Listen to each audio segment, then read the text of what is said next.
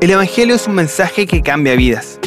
Bienvenidos a este espacio de enseñanza, donde conversaremos junto al hermano Juan Isaías y los pastores Hernán Contreras y Manuel Rivas sobre las enseñanzas que Jesús nos ha dado para ir y hacer discípulos. Aquí comienza Viviendo el Evangelio.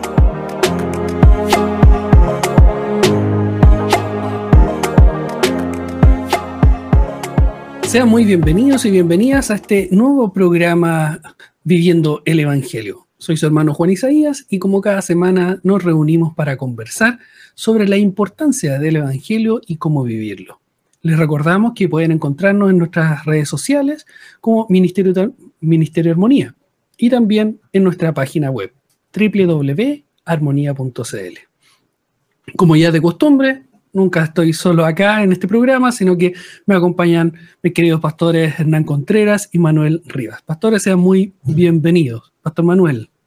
Muchas gracias, Juan. Gracias por este tiempo que nosotros tenemos para poder compartir, hablar junto a nuestros auditores, poder estar también con ustedes y eh, abrir la palabra del Señor para reflexionar acerca del Evangelio eh, que se pueda vivir, viviendo el Evangelio. Pastor Hernán, bienvenido. Eh, sí, también eh, me adhiero a estas palabras de, Manuel. Un caluroso saludo también a nuestros oyentes. Disfrutar de estos minutos que tenemos de la palabra del Señor. No hay cosa mejor que abrir la escritura y encontrar los tesoros escondidos ahí y poder aplicarlos a nuestra vida, y sobre todo con este tema que, es de tanta importancia para el Señor. Entonces ahí tenemos que tener mucho cuidado nosotros que cuando cuando para Dios es algo importante, nosotros entonces también debemos de poner mucha atención. Y ahora, viviendo el Evangelio, creo que es un buen momento para poder abrir las escrituras. Así es. Y pastores, como, como lo hemos hecho en cada programa, los invito a orar para comenzar. Amado Dios y buen Padre Celestial, te damos gracias por esta oportunidad que tú nos das de poder abrir las escrituras, como decía Pastor Hernán, y aprender más de ti, aprender lo que tú nos dejaste, lo que tú nos dices, Señor, y nos enseñas a través de ella. Te damos gracias y encomendamos este programa, que tú nos uses como tú quieras, Señor, para entregar y para poder ser un canal de bendición. En el nombre de Jesús, amén. Amén. Amén, amados. Eh, la semana pasada en el programa estuvimos viendo la primera parte de lo que es el Evangelio en boca de Pedro. Y en el programa de hoy vamos a ver la segunda parte. En este nuevo programa, ¿cierto? Vamos a ver y estar revisando eh, el Evangelio, que ya lo vimos en el libro de Isaías, ¿cierto? Lo vimos en los Evangelios y también en el libro de Hechos. Y ahora vamos a continuar con ello. Pero como siempre lo hacemos también, eh, me gustaría, Pastor Hernán, si hacemos un pequeño resumen un repaso de la semana anterior. Gracias, Juan. bueno, vamos a hacer un pequeño repaso de cuatro puntos que vimos eh, en la semana pasada, ¿cierto? En el programa anterior, eh, donde primero vimos la, la, necesidad del Espíritu Santo en la proclamación del Evangelio y también la consecuencia o el alcance que tuvo este mensaje del Evangelio. Tomando en cuenta, recuerda lo que eh, Marcos capítulo 1, versículo 1 menciona ahí en ese, en ese lugar, donde es el principio del Evangelio de Jesucristo, Hijo de Dios. Entonces, partiendo de eso, Jesús le dice a, sus discípulos que no se vayan de Jerusalén, sino que esperen la promesa dada por el Padre de que descendería sobre ellos el Espíritu Santo. Entonces, ahí en Hechos capítulo 1, versículo 8, dice el, el, el doctor Lucas, pero recibiréis poder cuando el Espíritu Santo venga sobre vosotros y me seréis testigos en Jerusalén, en toda Judea y Samaria y hasta los confines de la tierra. Entonces, el primer, Juan, este es el primer punto que podemos ver aquí, la necesidad para proclamar el Evangelio. Es el Espíritu Santo cuando llena a los creyentes y los capacita para poder ir a hablar del reino de Dios, de ir a hablar del perdón, de ir a hablar del Señor Jesús. Segundo punto, que el Espíritu Santo era lo que vimos, la, que tome control de un ser humano es un hecho de suma importancia. Es el Espíritu Santo el que capacita, le da la valentía y le da las palabras para poder ir y entregar el, Evangelio a todas las personas. Entonces, el Espíritu Santo es de suma importancia al tomar control de un ser humano y además el Espíritu Santo capacitará para ir y predicar el reino de Dios. Ah, como tercer punto, es también necesario ir viendo que a pesar, y eso lo vamos a ir viendo en, en, la cronología del libro de los Hechos, cómo eh, el Evangelio se fue expandiendo, eh, no tan solo, como dice ahí eh, Hechos 1, 8, no tan solo en Jerusalén, sino que después se expandió en Judea, en Samaria y hoy día hasta los confines de la tierra, pero aún falta de ir a predicar a los perdidos. Entonces, a pesar de la persecución en el libro de los Hechos, el Evangelio sigue creciendo, no se detuvo, no se paró a pesar de la, de la gran persecución que hubo, eh, producto primero de la muerte de Esteban y luego después de la muerte del primer apóstol, que lo vemos ahí en el libro de los Hechos, capítulo 12. Y por último, Juan, eh, el cuarto punto, producto de esta persecución que hubo por la muerte de, de Esteban, luego nace en la historia de la iglesia un hombre sanguinario, un hombre que perseguía a los cristianos, los metía a la cárcel, conseguía cartas para ir a otras localidades y tomar detenidos a los cristianos en aquel lugar, estoy hablando de Saulo. Entonces, producto de esta persecución que hubo, nace la iglesia de Antioquía, y lo podemos ver ahí para que nuestros oyentes puedan abrir sus Biblias, en Hechos capítulo 8, eh, versículo 4, también en Hechos capítulo 11, versículo 19, y también en Hechos 12, 24. La, la, persecución no detuvo eh, eh, el Evangelio, muy por el contrario, creo que les dio más ánimo a los hermanos de seguir adelante con esto, hermano Juan, también Manuel. Pastor Manuel, eh, gusta complementar. Eh, partimos al revés hoy día. Y siempre las preguntas iban dirigidas a usted y complementaba al Pastor Hernán, pero hoy día lo vamos a hacer un poco más, más dinámico. Sí, bueno, eh, creo yo que podríamos decir que este, este tema que el día de hoy abordaremos en este programa se ajusta mucho a lo que es el título de nuestro programa, de Viviendo el Evangelio, porque producto del mensaje que vemos acá que llegó a través de la boca de Pedro, eh, predicado ahí en Jerusalén, nos damos cuenta que en el capítulo 2 va a haber una respuesta de ese, digamos, la audiencia que es principalmente judía y que va a escuchar el mensaje de Pedro. Y me gustaría, si te parece, Juan y también Hernán, poder introducir lo que vamos a ver en este programa y con la ayuda del Señor, el segundo programa, porque cuando termina Pedro de dar su mensaje, cuando él termina ya de explicar acerca de la verdad del Señor, nos damos cuenta que hay una respuesta. Por ejemplo, en el versículo 37 del capítulo 2, y aquellos que tengan su Biblia,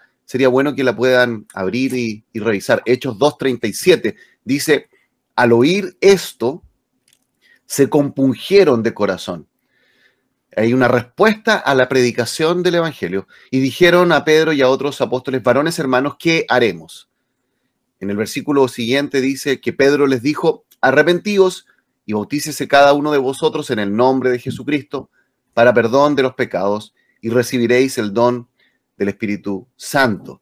Entonces nos damos cuenta que acá empieza a haber una respuesta de la audiencia, podríamos decir, empieza a haber una conversión.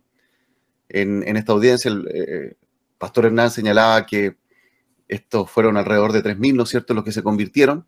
Eh, y, lo interesante que después dice en el versículo 41 y 42, así que, o podríamos decir, en consecuencia o posterior a esto, los que recibieron su palabra fueron bautizados y se añadieron aquel día como 3.000 personas.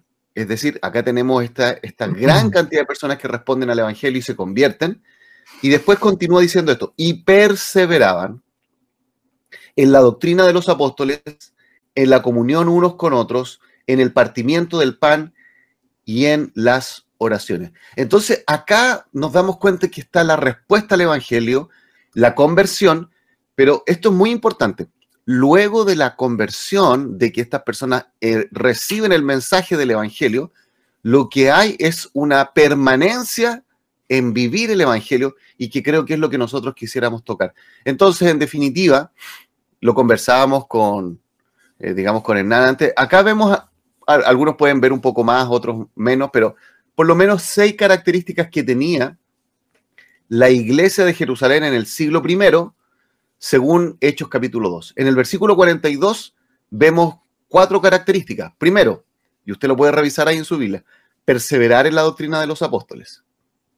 Segundo, comunión unos con otros, dice ahí. Ah. Tercero, partimiento del pan. En la cuarta que sale ahí en el versículo 42, las oraciones. Y podemos agregar algunas cosas más.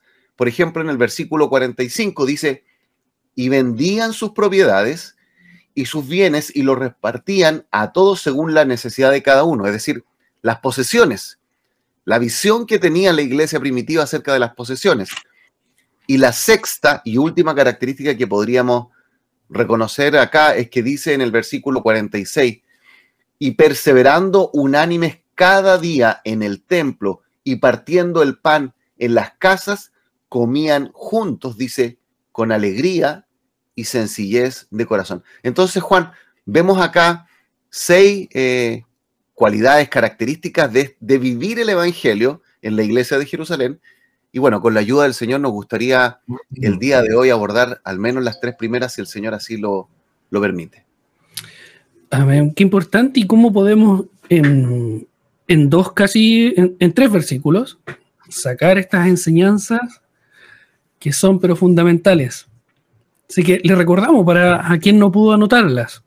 Ya anoté aquí rápidamente y tenemos, perseveraban en la doctrina de los apóstoles, ¿cierto? En el versículo 42. En la comunión, unos con otros, en el partimiento del pan, que son las tres que mencionó usted que vamos a ver el, día de hoy. Y el próximo capítulo entonces veríamos las oraciones, las posesiones, ¿cierto? Porque se despojaban de, de sus bienes, y eh, estaban todos, dice, comían juntos con alegría y sencillez de corazón. Así que aquellos que no pudieron anotarla, ahí están las, seis que vamos a tratar. Pastor Hernán, ¿le parece si partimos con la primera? Una característica mm. de la iglesia centrada en el Evangelio. ¿Qué significa perseverar en la doctrina de los apóstoles? Sí, eh, lo que acabamos de, leer, eh, estas características de, los nacidos de nuevo, de los salvados, estos 3.000, como 3.000 alrededor, eh, nos muestra lo singular y nos muestra los pasos que deben haber en la vida de los creyentes en las congregaciones.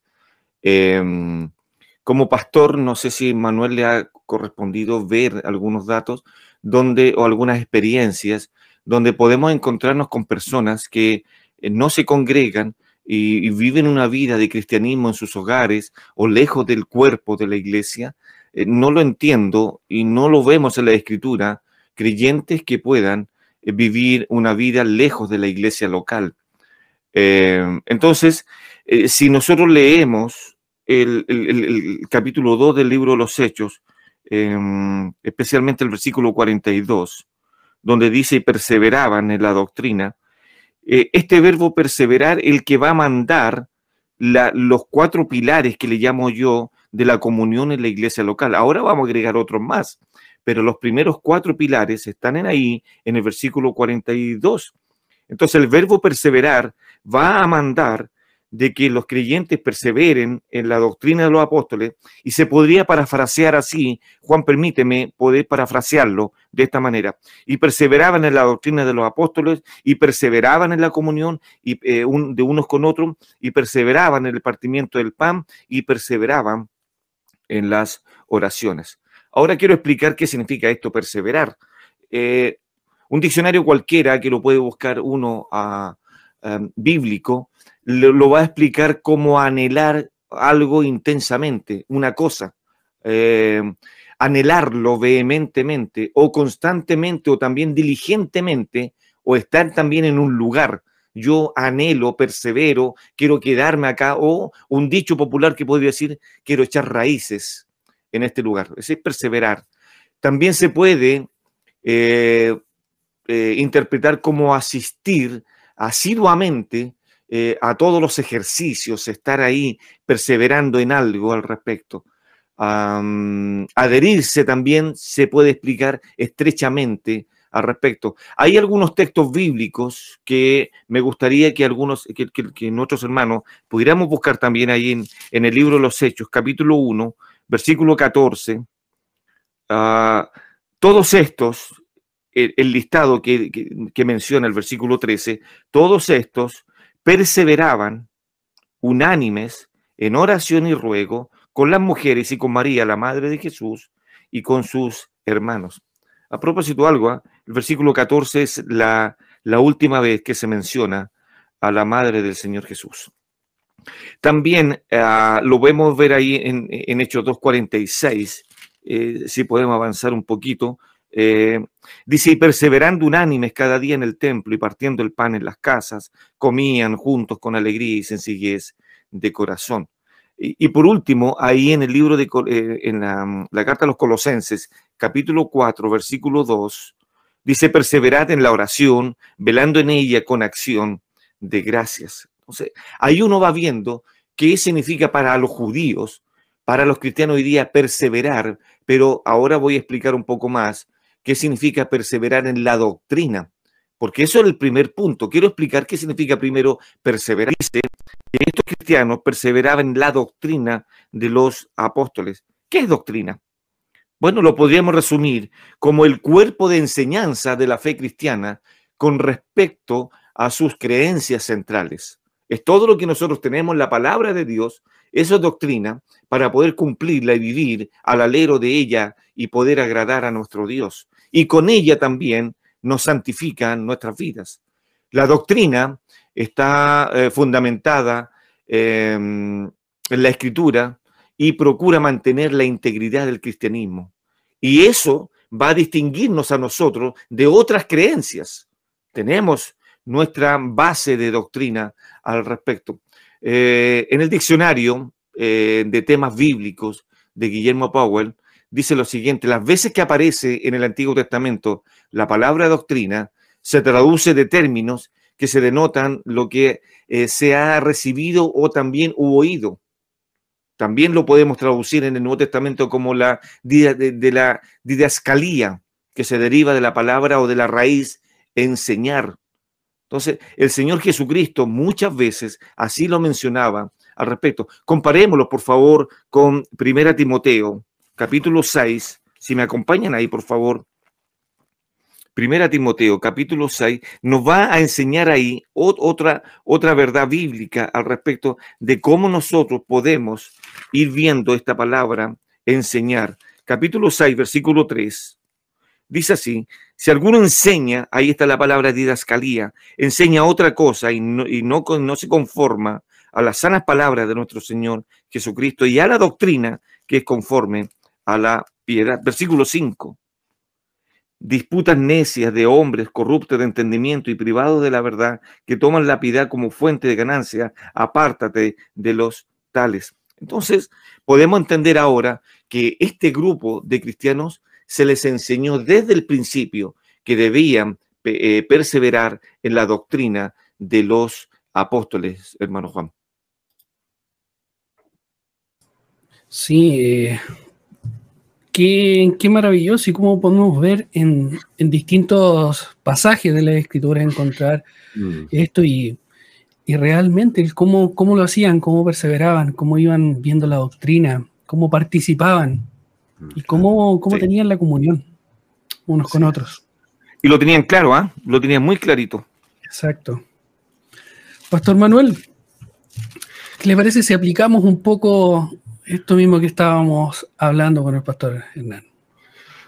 Sí, Juan, mira, yo pensaba, eh, mi visión cuando yo era un, nuevo creyente era que eh, la conversión, eh, podríamos decirlo así, fue el punto en el cual, y esto es verdad, Dios me llama, soy parte de su familia, soy parte de, ¿cómo se llama? De, como dice la Biblia, traslado del reino de las tinieblas al reino de su amado Hijo, en Colosenses.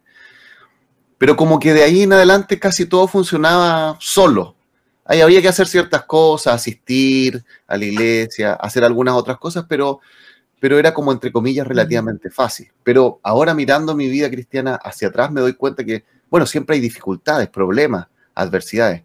Y esto de perseverar en la doctrina de los apóstoles no puede ser algo pasivo, todo lo contrario, tiene que ser algo que activamente nos involucramos. Entonces, es importante que nosotros como creyentes podamos reflexionar acerca de esto. Por ejemplo, podríamos preguntarnos, eh, dando, digamos, lo, que veíamos también en unos versículos anteriores, donde dice el versículo 41, así que los que recibieron su palabra fueron bautizados. La primera pregunta es, ¿estoy recibiendo la palabra? Me refiero, ellos entendieron lo que dijo Pedro, deben bautizarse, ¿y qué hicieron? Se bautizaron. Y la pregunta sería esta, Dios me muestra algo quizás el día domingo cuando asisto a la iglesia y hago lo que Dios me mostró o no lo hago. Otra cosa importante, permanezco en las cosas que Dios ha mostrado a través de la escritura? Hernán decía algo importante que me hizo recordar eh, que en Juan capítulo 15 el Señor hablaba y repite esta expresión en el versículo 4, 15, 4, permaneced en mí y yo en vosotros, dice. Y después en el versículo 7 dice, si permanecéis en mí y mis palabras permanecen en vosotros. Permanezco en la palabra de Dios, o dicho de otra manera, ¿estoy pasando tiempo continuo en la palabra de Dios? Nuestra vida espiritual comenzó en un momento, pero como somos criaturas débiles, necesitamos la guía del Señor y su protección en cada momento. ¿Sabes, eh, Juan? A mí me gusta a veces estudiar la historia en la cual eh, se crearon algunos de los himnos famosos. De hecho, en la iglesia en la cual estoy como pastor, el pastor anterior, que era norteamericano, dejó algunos libros en inglés y uno de esos, uno amarillito, a ver si después lo encuentro y se los muestro, eh, tiene historias acerca de algunos de los himnos.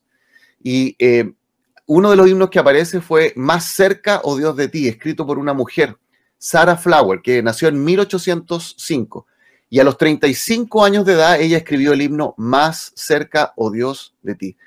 Ella se inspiró en la historia de Jacob, donde él le dice al ángel, no te soltaré si no me bendice. No sé si se acuerdan de ella. Ahora, esta mujer lo pasó difícil, esta hija del Señor, murió a los 43 años de tuberculosis.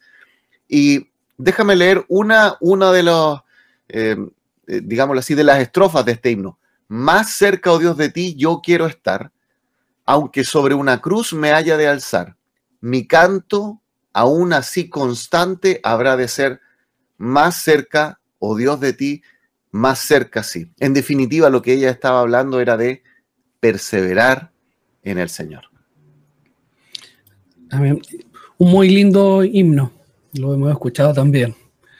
Eh, pero ah. también me llamaba la atención, pastor, dentro de lo que, lo que mencionaba y en la aplicación que hizo eh, sobre permanecer.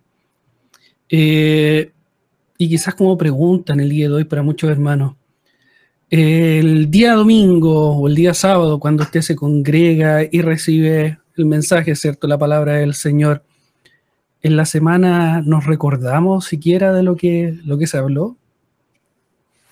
Si el Señor nos habló ese día de, ejecutar, de hacer algo, ¿lo hicimos en la semana? Inclusive, ¿cuántos de los cantos que, que, entonamos en el culto junto a nuestros hermanos siguen con nosotros constantemente en la semana? Quizás muchas veces nos centramos demasiado en nosotros y, en las cosas, en las actividades que tenemos. Pero, y, esperamos el día domingo para reunirnos y, ahí terminó todo. Pero, pero no termina ahí. Yo creo que parte el día domingo y debemos, es como, lo veo como venir a dar cuenta el siguiente domingo cuando nos reunimos de todo lo que hicimos realmente nos conducimos, permanecimos, fuimos obedientes, continuamos en lo que se nos enseñó, seguimos en la alabanza continua, compartimos en las oraciones y es como venir a dar cuenta el día siguiente ante el Señor. Yo creo, Juan, mira. Ah, lo, lo, vi con. sí, sí, sí, Voy a disparar acá, voy a disparar porque creo que Sí, yo creo que si este programa fuera de un par de horas, para nosotros sería espectacular. Sería porque corto. podemos hacer, sí, hacer tantas cosas. Eh, en el Gran Shema, ahí en Deuteronomio capítulo 6, hablando de la palabra del Señor, Moisés le decía a los padres que amen al Señor Jehová, ¿cierto? Con todo el corazón, el alma y las fuerzas. Y después, y estas palabras eh, estarán, dice, eh, sobre tu corazón. Pero después dice otra cosa, las repetirás a tus hijos y hablarás de ellas estando en tu casa primero, luego andando por el camino, al acostarte y cuando te levantes. Cuatro elementos, cuatro pilares, que son los mismos pilares que tal vez podemos hacer una conexión con Hechos 2.42. Y las atarás como una señal en tu mano y estarán como frontales entre tus ojos. Y después lo último termina, versículo 9 de Deuteronomio 6, y las escribirás en los postes de tu casa y en tus puertas. Qué magnífico al respecto. Manuel no se quedó, yo creo, con, con, la, con, la, con, la, con la idea de por la próxima semana mostrar el libro. Yo creo que ahora, si le podemos decir que lo muestre, ahí está. más, más, cerquita quizás de la cámara para ver el, el título ahí. Pastor, acérquelo nomás a la cámara. Ahí. Bueno, este es un libro bastante antiguo y está en inglés. Eh, se llama Bellas Historias de los Himnos, es escrito por Kathleen Blanchard. Eh, como digo, yo creo que esto, no sé si estará disponible, pero son bendiciones que el Señor me dejó o que al pastor anterior que estaba acá en la oficina se le olvidaron, pero yo las he aprovechado eh, acá en la oficina pastoral de la iglesia. Amado, ¿les parece si hacemos una pausa? Ajá. ¿Ya? Y volvemos entonces ya con, con la siguiente característica. Aunque sea una larga y angosta franja de tierra, estamos muy cerca. ¿Cómo? Cada vez que sintonizas Armonía, te conectas con locutores e invitados de todo Chile. Porque si tenemos a Cristo, todos tenemos algo que compartir. Armonía, unidos en Cristo.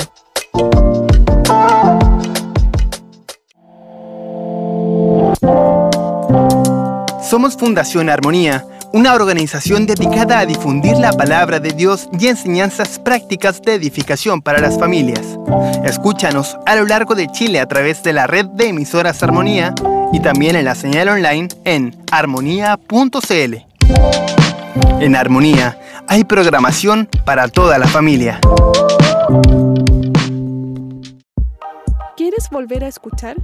Encuentra este programa en Spotify Apple Podcast y armonía.cl. Cada semana un nuevo episodio.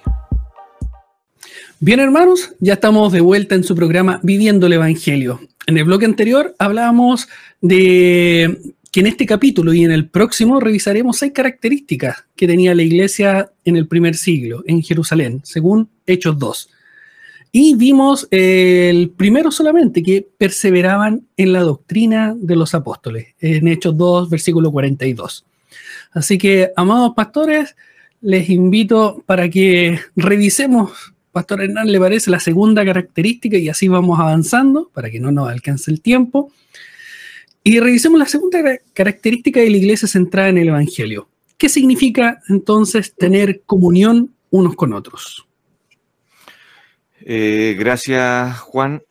Note, por favor, eh, nuevamente volver a Hechos 2.41, porque es el, punto eh, de partida.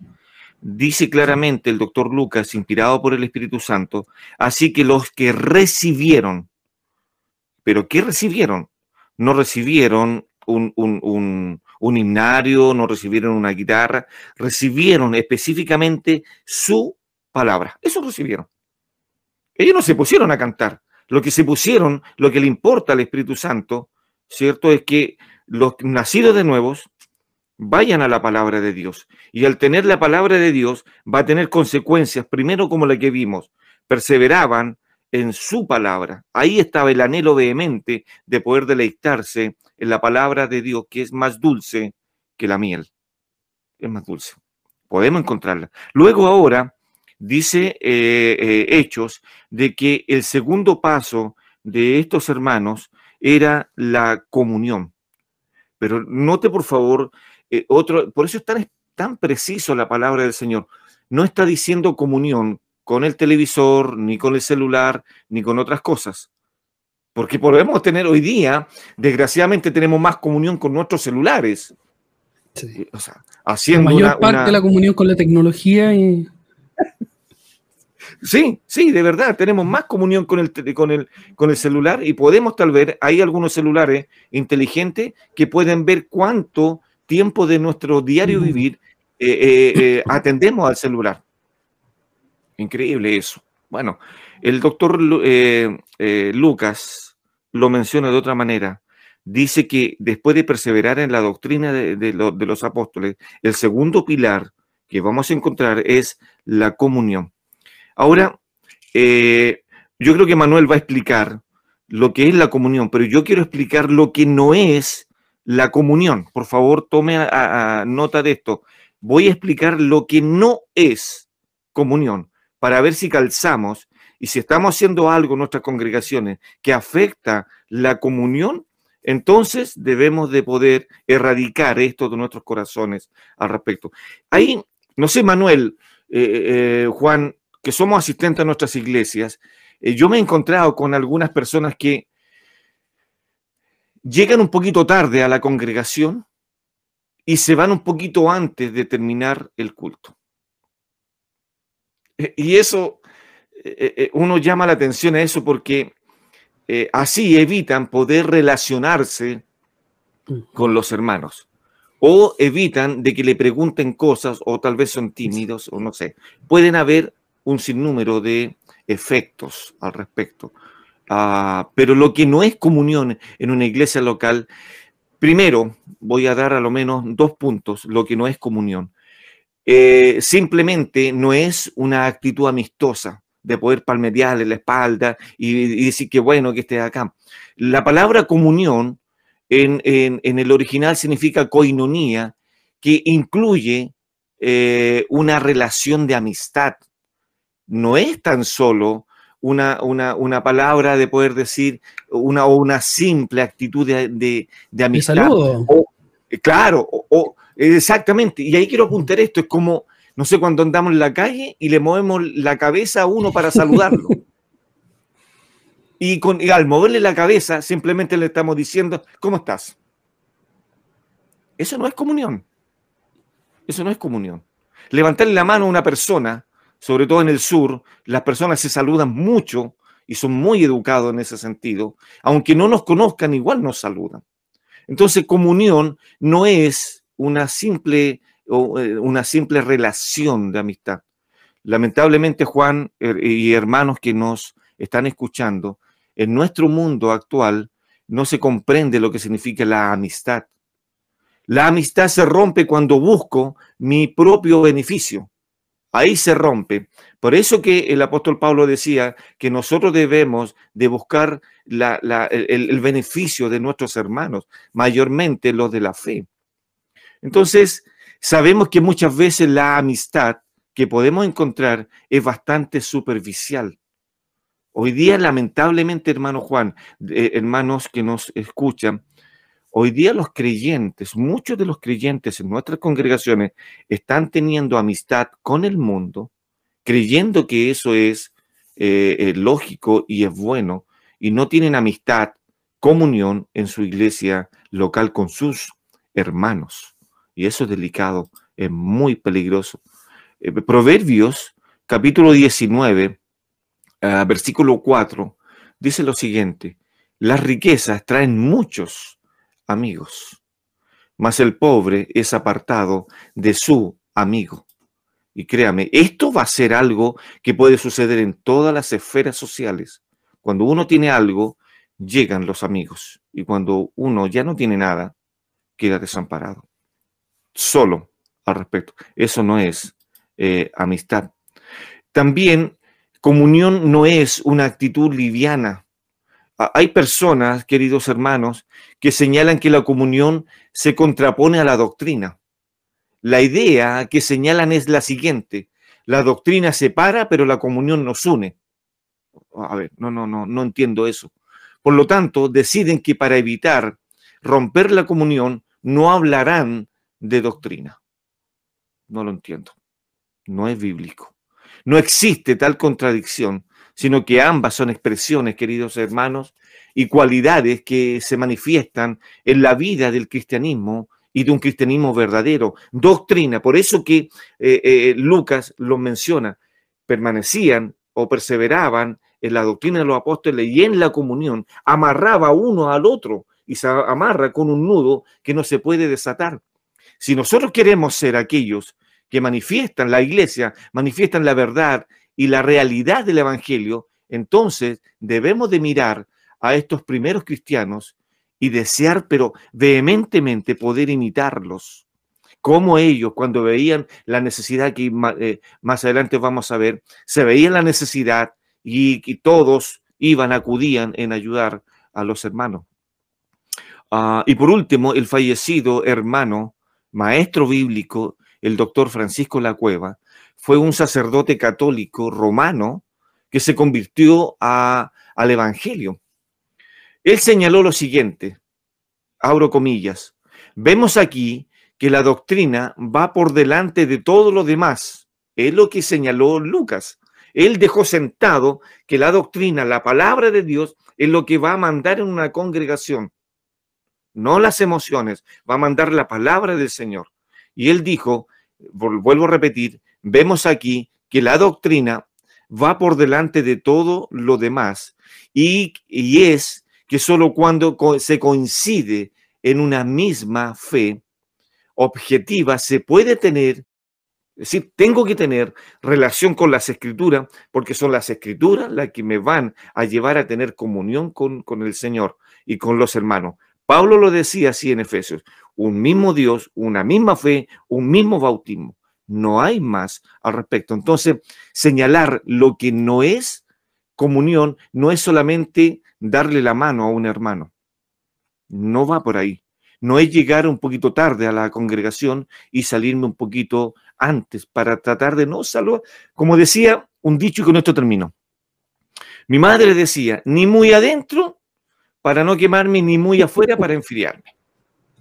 Entonces, estoy ahí para que, para que no, no, no, no, no, no sepan nada de mí. Queridos hermanos, eso no es eh, comunión. No sé si te parece, Juan.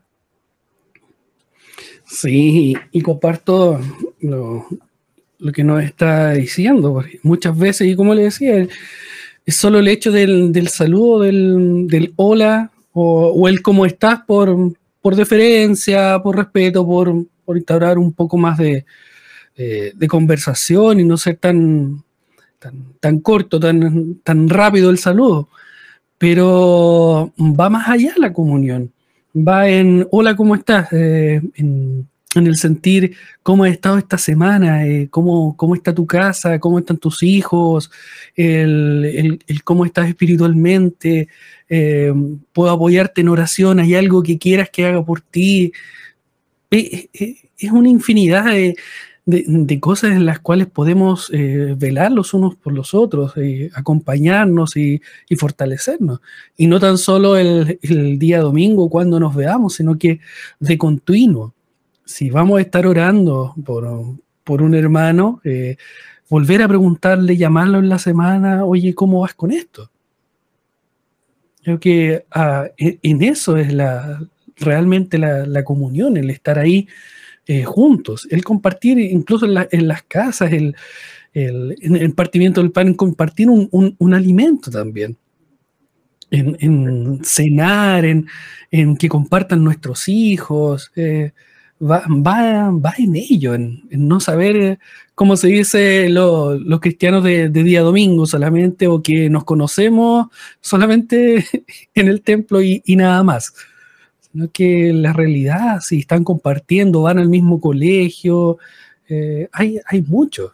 Creo que de este tema eh, e ir llevándolo, como decimos nosotros el Evangelio, al día a día, creo que de cada punto podríamos hacer un programa de, del cómo y de compartir incluso el, en cuanto a vivencias, en cómo lo hacemos y en cómo poder dar testimonio de Cristo en, todas las cosas que hacemos. Pastor Manuel, ¿qué le parece si vemos eh, lo que sí, ya que el pastor no, no es negativamente, pero dijo lo que no era comunión? Que ¿Qué le parece si usted explica un poco de lo que sí sería la comunión? Muy bien, eh, decía Hernán que la comunión no es simplemente una actitud amistosa, es necesario en la iglesia tener una actitud amistosa hacia las visitas y hacia todos aquellos que van, pero el punto que coinonía es más profundo que eso, como decían ustedes. No es una actitud liviana, ¿no es cierto? No es decir que la, la coinonía eh, reemplaza la doctrina. Vemos acá, como muy bien decía Hernán, que estas dos características van juntas, son como dos caras de la misma moneda. Y, y la verdad es esto, la palabra coinonía, comunión, se refiere a una comunión íntima. No solo estar juntos en un lugar, en una reunión, sino donde hay una unión donde se comparte algo y donde hay armonía. Esto eh, lo enseñó un hermano que conocimos acá, misionero, Harmut Beyer, y ya se devolvió, digamos, a, a su país terminando su función misionera acá en Chile. Eh, esta palabra la usaban los griegos para referirse a compartir una empresa, una relación legal o el matrimonio. Eso es la, la, la coinonía, algo muy íntimo. Eh, el Nuevo Testamento lo usa para referirse a tener algo en parte, dar algo en parte, o la comunión familiar. Y es en eso donde yo quiero enfatizar. Por ejemplo, eh, si nuestros hermanos buscan el libro de Efesios, en el capítulo 2, van a encontrar lo siguiente en el versículo 19. Así que, Efesios 2, 19, así que ya no sois extranjeros ni advenedizos, sino conciudadanos de los santos, y fíjense, y miembros de la familia de Dios. Eh, Juan, déjame contar algo que, que, es, podríamos decir algo que, que tiene que ver conmigo. Yo conocí al Señor alrededor de los 16 años pasé por distintas etapas en, en, en, mi vida cristiana, pero también hubo un tiempo en el cual, y creo que a muchos les ha pasado esto, me sentí un poco alejado de la iglesia, molesto, quizás a veces uno veía cosas que no le gustaban, podríamos decir, y uno puede caer en la actitud de ser el hipercrítico, que en una oportunidad eh, anterior lo, hablamos, y mira las cosas de lejos, pero eso no es bueno espiritualmente, eso no es sano. Nosotros viendo quizás una falla en eh, en otros, no nos estamos dando cuenta de nuestros propios errores. Entonces, déjenme decirle a aquellos que nos están eh, viendo y también escuchando, como nuestros auditores, ¿eres parte de la iglesia o simplemente asistes a una iglesia? Es diferente, ¿no es cierto? Ser parte de asistir. O veo la iglesia casi como ir al cine o ir al teatro donde yo pago la entrada y donde en el día domingo pasa alguien, ¿no es cierto? Y yo coloco mi ofrenda y donde yo asisto simplemente y recibo cosas, me involucro, me involucro, estoy sirviendo con mis dones en la iglesia local y quiero, creo que esto es algo importante. Recuerden que los que recibieron la palabra, decíamos en, en, en Hechos 2.41, fueron bautizados, obedecieron. Entonces la pregunta es esta. Si a lo mejor el Señor me está mostrando que estoy teniendo una visión eh, muy pequeña de la iglesia, es importante que yo planifique comenzar a servir lo más pronto posible. Sí, como, como lo decía, eh, ¿realmente asisto a la iglesia o voy a cumplir con, con ser o con, con ser un, un, buen asistente dentro de una iglesia local? O, o me hago parte de ella y, y están mis dones, ¿cierto? Los dones que el Señor me ha entregado a disposición de la iglesia, de mis hermanos, para, para el servicio. Que también hablábamos parte del servicio en, el programa pasado. ¿cómo, ¿Cómo estamos viviendo nuestra, nuestra vida en la iglesia local? Esa sería un, una buena pregunta y un título para un programa. ¿eh? ¿Cómo, ya están naciendo varios. ¿Cómo está mi vida en la iglesia local? ¿Ya? A lo mejor más adelante también dentro de esto que, que como bien lo decíamos, eh, da para mucho, esperamos en el Señor estar un buen tiempo y tratar diferentes temáticas sobre el cómo, cómo se vive el Evangelio. Ahora, el, en lo primero, digamos, en primera etapa es como cimentando, ¿cierto? Partiendo por las bases de lo que es, para después poder compartir más. Cerramos con eso entonces el punto 3, el punto 2, perdón. Así que le parece, Pastor Hernán, si revisamos la, la, tercera característica de la iglesia centrada en el Evangelio, sería, ¿qué significa el partimiento del pan? Sí, eh, hacer una, una, gran diferencia uh, Porque estos cuatro pilares que estamos viendo en este versículo 42, perseverar en la doctrina de los apóstoles, en la comunión unos con otros, en el partimiento del pan y en las oraciones. Eh, este partimiento del pan em, interpretamos nosotros que es eh, celebrar la cena del Señor en nuestras congregaciones independiente del tiempo, con, la regularidad que puedan hacer algunas congregaciones. Al respecto, algunas congregaciones tal vez lo hacen una vez al año, otra vez otros los hacen una vez a la semana, otros una vez al mes, otros también cada seis meses. Eh, los cristianos entonces de la primera iglesia, eh, aquí en el libro de los Hechos, sabían entonces muy bien cuáles eran los pasos que había que obedecer al Señor y a su palabra. Eh, la doctrina, la comunión, el partimiento del pan. Y note una cosa, algo importante que el partimiento del pan lo pone en tercer lugar. Me llama mucho la atención que el Espíritu Santo haya querido implementar en la iglesia, implantar, poner como base la palabra de Dios. Cuando la palabra de Dios está impuesta en una congregación, entonces, todo lo que viene después va a obedecer a esos estímulos en el cual estoy obedeciendo a Dios. Es decir, si la palabra del Señor dice que debo de amar a Dios y amar a los hermanos, porque lo dice la palabra de Dios, entonces todo lo que venga después de eso va a ser de buen fruto en la congregación. Entonces, si obedezco la palabra del Señor, entonces me va a llevar al segundo punto que va a decir entonces, tengo comunión con los hermanos de la congregación. Luego el tener comunión con los hermanos de la congregación, porque estoy obedeciendo la palabra del, Señor, entonces ahora eh, eh, eh, la palabra del Señor me va a decir, me va la iglesia local darme la oportunidad de poder celebrar la cena del Señor. ¿Qué significa partimiento? Es una palabra griega que significa, que significa fracturar. Y este pasaje, si bien se puede interpretar como una demostración de la comunión que tenían los creyentes es más bien una muestra de la constante celebración de la cena del Señor. La comunión no es tan solo beber eh, el vino y comer el pan, no es tan solo eso. Al hacer eso, significa entonces que tengo comunión con la iglesia local. Eso es importante. Los primeros cristianos, hermanos, celebraban en una celebración muy particular que utilizaba dos elementos, el pan que eh, simbolizaba el, cuerpo del Señor y el vino, que vino a simbolizar eh, la, sangre de, del Cordero de Dios derramada en aquella cruz, con el objeto de recordar a una persona y su obra, una persona muy preciosa y su obra. ¿Y qué es lo que debía hacer? Era el Señor Jesucristo y su muerte. El doctor Martin Joy Jones señala lo siguiente al respecto, abro comillas, la predicación de Pablo no trataba de la enseñanza de nuestro Señor ni de su ejemplo, trataba de su muerte. Lo que importa es la muerte de Cristo. Eso lo dijo ahí en un libro, Cristianismo Auténtico, eh, volumen 1, página 197.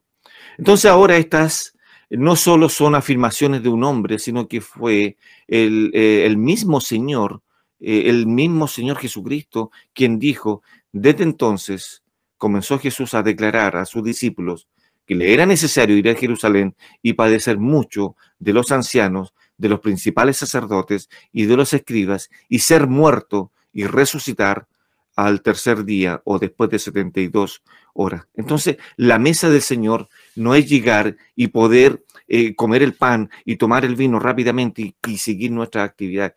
Es recordar la persona más amada que ha pisado este mundo, que ha pisado esta tierra y que resucitó, y eso es lo que eh, 1 Corintios capítulo 11 va a relatar, y Pablo le llama la atención a los hermanos ahí en Corinto, que ellos pensaban que la cena del Señor era llegar al lugar y poder eh, adelantarse a comer y a beber y a hacer un desorden. Y Pablo dijo, no, no, no, esto hay que arreglarlo.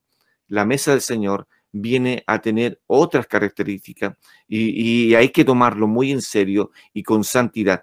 Por eso entonces el punto de partida es, si los creyentes obedecemos a la palabra del Señor, entonces todo lo demás va a cumplir su propósito en la vida de los creyentes. Como ejemplo de esto, querido, en, un libro que se llama Cuando pecadores dicen acepto, em, hay una, hay una, eh, en el principio un ejemplo muy bien, donde dice que cuando nosotros nos abrochamos la camisa y, nos, y comenzamos mal arriba con un botón, para abajo va a venir todo mal, todo mal. Entonces necesitamos partir, dejar los cimientos en la iglesia local de poder decir, hermanos, la palabra del Señor es la primera eh, eh, fuente en la cual debemos de obedecer y conducirnos al respecto. Wow, tremendas palabras también. Y, mm. muy buen, eh, muy buena temática y, lo que compartió de, del doctor Martin Louis Jones en ese libro, que tenemos auténtico, muy buen libro también, recomendable. Vamos a hacer recomendaciones de libros también. ¿eh? ese mismo, Pastor, ese mismo, Cristianismo auténtico. Muy buen libro ahí para que puedan eh, Pastor Hernán, eh, dentro de eso quizás es el mismo, para hacerle la pregunta, cuando dice el, en Hechos 2.42 versus Hechos 2.46 sobre el partimiento del pan. Ah, sí, no, no, son dos ah, eventos. Se, refiere a lo mismo? ¿Son eventos separados? Porque ahora hablamos de la cena del Señor, ¿cierto? Sí, sí, sí. Ah, los cuatro pilares de Hechos 2.42 es el resultado de lo que viene después, de lo que va a explicar Manuel al respecto. Estos cuatro pilares los vamos a dejar sentados dentro de la congregación al respecto, por así decirlo, ¿no? Pero luego, lo que, eh, eh, por eso que en el versículo 44, que después los vamos a ir viendo, pero solamente a responder a la pregunta que tú me haces, Juan, todos los que habían creído, Hechos 2.44, estaban juntos y tenían en común eh, todas las cosas. Y luego dice en el versículo 46, perseverando unánimes cada día en el templo y partiendo el pan en las casas. Eso es entonces la coinonía de lo que hablábamos anteriormente, la comunión que se demuestra en decir, hermano, ¿sabes qué? Eh, ¿quieres ir a mi casa? Tal vez tengo una sopita o tal vez tengo una tacita de té y unas galletitas, pero lo importante es que podamos tener comunión o tal vez tenemos algo más, más, más grande y podemos compartir y saber quién eres tú, poder orar, saber tus necesidades. Eso es lo que hacían los hermanos, invitaban a sus hermanos a sus casas. Pero no tan solo eso, sino que dice, comían juntos. Y aquí hay dos cosas con alegría y sencillez, de corazón. Esas dos cosas era el resultado, primero parto, y perdone que sea majadero, parto de la base, perseveraban en la palabra de Dios, en la doctrina de Dios. Esa es la base para un cristiano. Entonces, son dos eventos diferentes para que no se vayan a confundir los hermanos que pueden participar ellos de la mesa del Señor en sus hogares y no en las iglesias. Cuidado eso porque eso eh, eh, altera lo que dice comunión unos con otros. Con otros. Tal vez a alguien podría decir, es que yo tengo comunión con mi esposo y celebramos la mesa del Señor en nuestra casa. Ahí, ahí se cumple entonces comunión unos con otros. No, no se cumple. Se tiene que hacer en el cuerpo. Exacto. Gracias, pastor. Yo creo que nos queda bastante claro. Pastor Manuel, continuamos ahí añadiendo un poco más a lo que es el, el partimiento del pan. Bueno, yo pienso que cuando nosotros como cristianos eh, partimos el pan en la iglesia, nos referimos, compartimos eh, estos dos elementos para recordar eh, lo que el Señor hizo, lo que estamos diciendo esto, el mensaje de esperanza para nuestro mundo es lo que Jesús ya hizo. Y esto creo que es muy importante porque el mensaje de esperanza no es que la iglesia sea perfecta. El Señor Jesucristo dijo que Él había venido a llamar a enfermos, no a sanos, ¿no es cierto? Eso es lo que hace un médico. Y la iglesia, podríamos decir, es el hospital de Dios, déjenme usar esa figura, en el cual no somos santos en el sentido de que ya somos perfectos, sino que pecadores salvados estamos siendo cambiados y transformados por Dios. Y nosotros decimos, no nos miren a nosotros como iglesia, aunque tenemos que reflejar a Cristo, el mensaje de esperanza es mirar a Cristo. Ese es nuestro objetivo.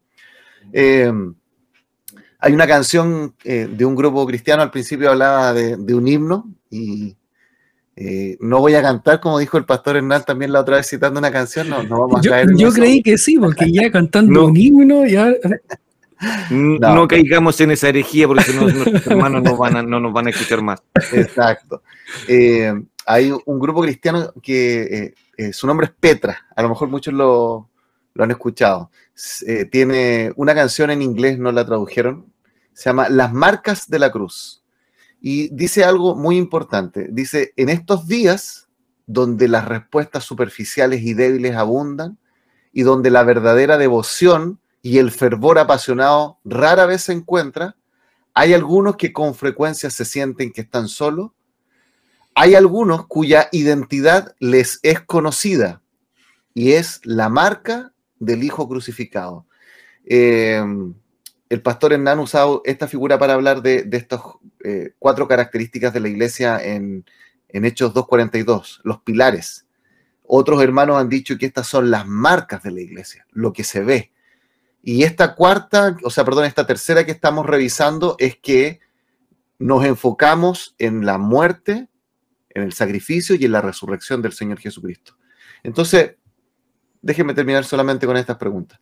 ¿Estás recordando como cristiano continuamente que eres cristiano solo por la obra de Cristo en la cruz? ¿Es el sacrificio de Cristo lo más importante para ti?